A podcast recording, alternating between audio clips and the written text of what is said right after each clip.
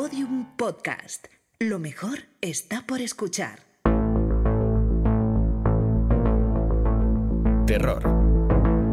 Episodio 3. Conclusiones del abogado defensor.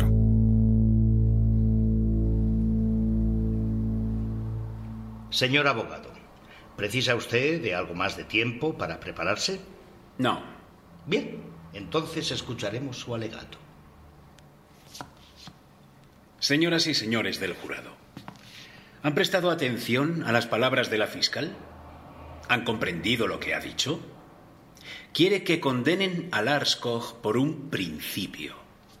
Así es, justamente eso es lo que ha dicho. Deben encarcelarlo de por vida por un principio. Por un principio debían morir 70.000 personas. Me da igual cómo se llame ese principio, si se llama constitución, dignidad del ser humano o lo que sea.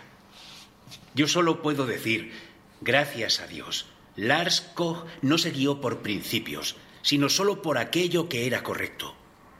En realidad, mi defensa podría finalizar aquí. Pero está bien, hagamos como la fiscal y reflexionemos un rato acerca de si tiene algún sentido atenerse a los principios. Fue precisamente el Immanuel Kant de la fiscal quien escribió un pequeño artículo sobre los principios. Corría el año 1797. El texto se titulaba Sobre un presunto derecho de mentir por filantropía. ¿Y saben lo que afirmaba Kant en él? Voy a decírselo. Ante su puerta hay un asesino con un hacha. Un amigo suyo acaba de escapar de ese hombre y se ha refugiado en su casa. El hombre le dice que quiere matar a su amigo y le pregunta si sabe dónde está. Según Kant, señoras y señores del jurado, en una situación así, ustedes no deben mentir, porque no deben mentir jamás. Deberían decir, claro, querido asesino, está ahí, sentado en el sofá, mirando el partido por la televisión. Que pase un buen rato. No es broma. Kant lo pide de verdad. Y la fiscal le solicita lo mismo. Que pongan un principio por encima del caso particular. Que pongan los principios por encima de la vida. Los principios pueden ser sensatos y tal vez también sean acertados en la mayoría de los casos.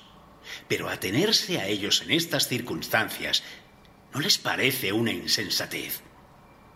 Yo, en cualquier caso, siempre mentiría al asesino. Prefiero salvar a mi amigo. Sin embargo, honorables miembros del jurado, este es el punto central de este proceso. ¿Es correcto anteponer el principio de la dignidad del ser humano a la salvación de vidas humanas? Mediten, por favor, al respecto. Reflexionen durante un momento y vean las cosas como son. El señor Koch salvó a 70.000 personas. Para ello tuvo que matar a 164. Eso es todo. ¿Es horrible? Sí. Es espeluznante, terrible, espantoso. ¿Pero había otra alternativa? No. Lars Koch sopesó la situación y tomó la decisión correcta. Cualquiera que en cierta medida esté en su sano juicio puede y debe verlo de este modo, y así lo verá, pues ningún principio del mundo ha de ser más importante que la salvación de 70.000 personas, y no se hable más. A lo mejor, tras el alegato de la fiscal, se sienten ustedes incómodos si ahora obedecen a lo que les dicta su conciencia y no a los principios que sean. Lo admito. Las decisiones que conciernen a la conciencia son complicadas, pero también posibles. Observémoslo por partes. Primero tienen que saber que los jueces del Tribunal Constitucional Federal han tomado exclusivamente una resolución sobre si la ley de seguridad aérea es conforme o no a la Constitución. Los jueces no han aclarado de manera explícita la cuestión de si un soldado incurriría en sanción al derribar un avión. Es importante que lo sepan, ya que son ustedes quienes van a juzgarlo ahora. Tal vez la misma ley haya sido inconstitucional, pero si Lars Koch debe ser castigado es otra cuestión a todas luces distinta. Voy a intentar aclararles cuál es el problema real. Los jueces y nuestra Constitución consideran que el valor de la vida humana es infinitamente grande. Si esto es así, una vida no se compensa con otra vida, por el simple hecho de que el infinito no se puede calcular, por lo que una vida vale tanto como cien mil vidas. Este criterio en sí ya me parece cuestionable y que va en contra del sentido común. Y siempre ha habido tribunales que han resuelto que era de justicia optar por el llamado mal menor. En 1841, el barco William Brown se hundió después de chocar con un iceberg. Los botes salvavidas no podían transportar a todos los supervivientes. Se habrían hundido y habría muerto todo el mundo. Alexander Holmes, un simple marinero, tiró por la borda a 14 o 16 personas. Nunca se precisó con exactitud. A su regreso en Filadelfia, Holmes fue llevado ante un tribunal por haber actuado de ese modo. El tribunal lo condenó, aunque el castigo fue muy leve. Los jueces reconocieron el imperativo de que un mal menor es preferible a uno mayor. Holmes había salvado la vida de la mayor parte de los pasajeros. O piensen ustedes en el caso que tuvo que resolver un tribunal inglés en el año 2000. Unos hermanos siameses habían crecido juntos unidos desde su nacimiento. Los médicos dijeron que en esa situación pronto morirían ambos, por lo que querían separarlos. Sin embargo, la separación suponía la muerte segura de uno de los niños. Los padres se oponían. El caso fue a juicio. El Tribunal de Apelación se decidió por el niño más fuerte y permitió que se matara al más débil. También esto, señoras y señores del jurado, no es más que compensar una vida con otra. El juez Brooke, responsable del caso, puso como ejemplo en su argumentación un avión sin piloto que amenazaba con caer sobre una ciudad debido a la falta de combustible. Decidió que la justicia permitía matar a los pasajeros que ya iban a morir. ¿Y por qué? De nuevo se trata del mal menor. El vicepresidente de Estados Unidos, Dick Cheney, explicó pocos días después del 11 de septiembre de 2001 que habría sido lícito abatir los aviones. ¿Por qué?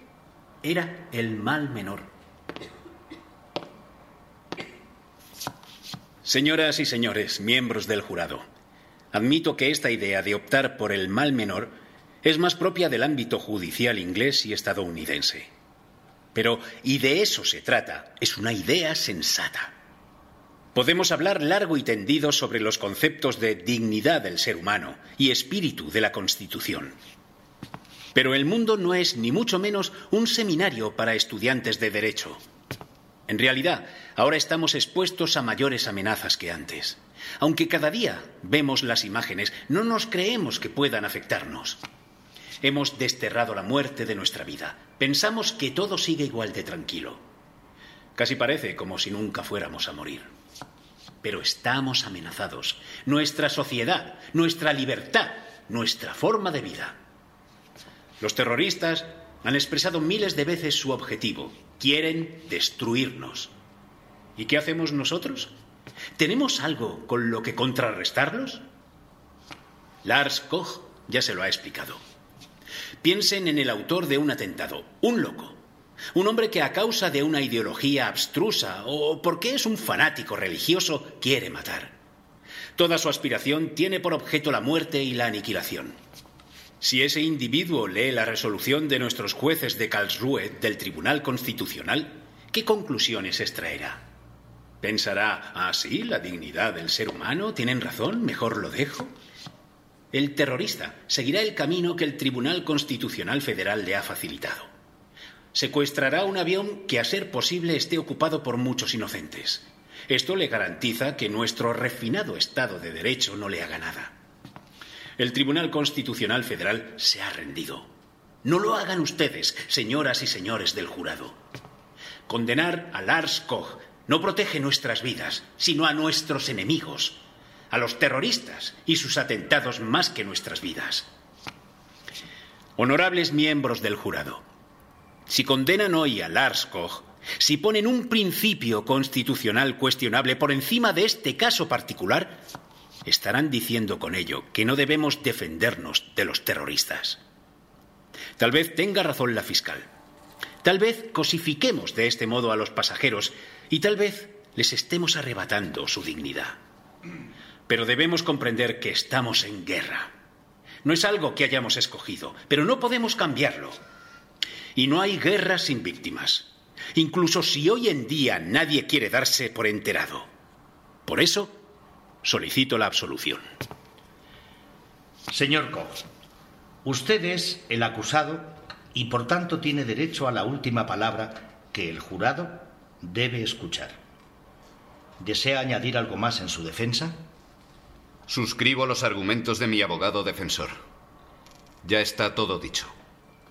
Señoras y señores, han escuchado la declaración del acusado y de los testigos, y los alegatos de la fiscal y del abogado defensor.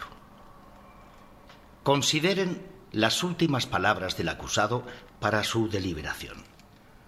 Ahora les corresponde solo a ustedes dictar una sentencia justa. No se dejen influir por la simpatía o antipatía que les suscitan el abogado defensor o la fiscal. Juzguen exclusivamente según lo que ustedes consideren correcto. Ya conocen los argumentos de ambas partes. Me refiero a que la fiscal y la defensa han explicado con suficiente claridad sus posiciones. Tienen ustedes que decidirse. En Roma, en el año 155 a.C., el filósofo griego Carnéades pronunció dos discursos en dos días consecutivos. El primer día justificó de forma brillante una plétora de tesis legales. El segundo día las refutó con la misma brillantez. Los oyentes se quedaron perplejos. De ese modo, Carnéades solo confirmó que la verdad no es una cuestión de argumentos.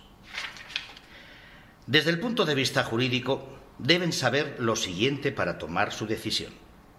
No cabe la menor duda de que el acusado cometió el acto.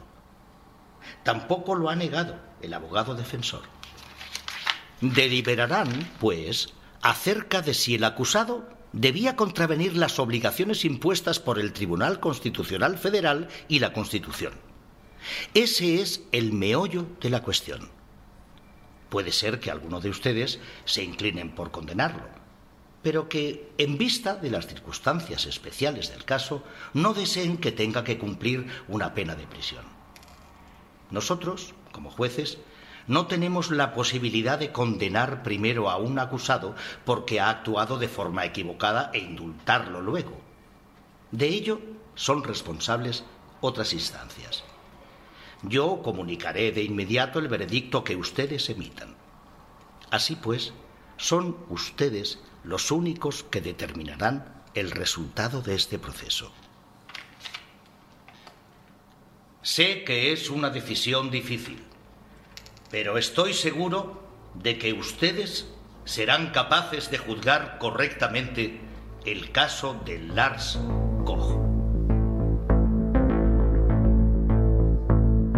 Acabas de escuchar las conclusiones del abogado defensor. Ahora podrás tomar una decisión. Si te han convencido sus alegaciones y deseas declarar inocente a Lars Koch por asesinato múltiple, escucha el episodio 5. Si por el contrario no estás seguro de su completa inocencia y deseas conocer la alegación de la fiscal, escucha el episodio 2.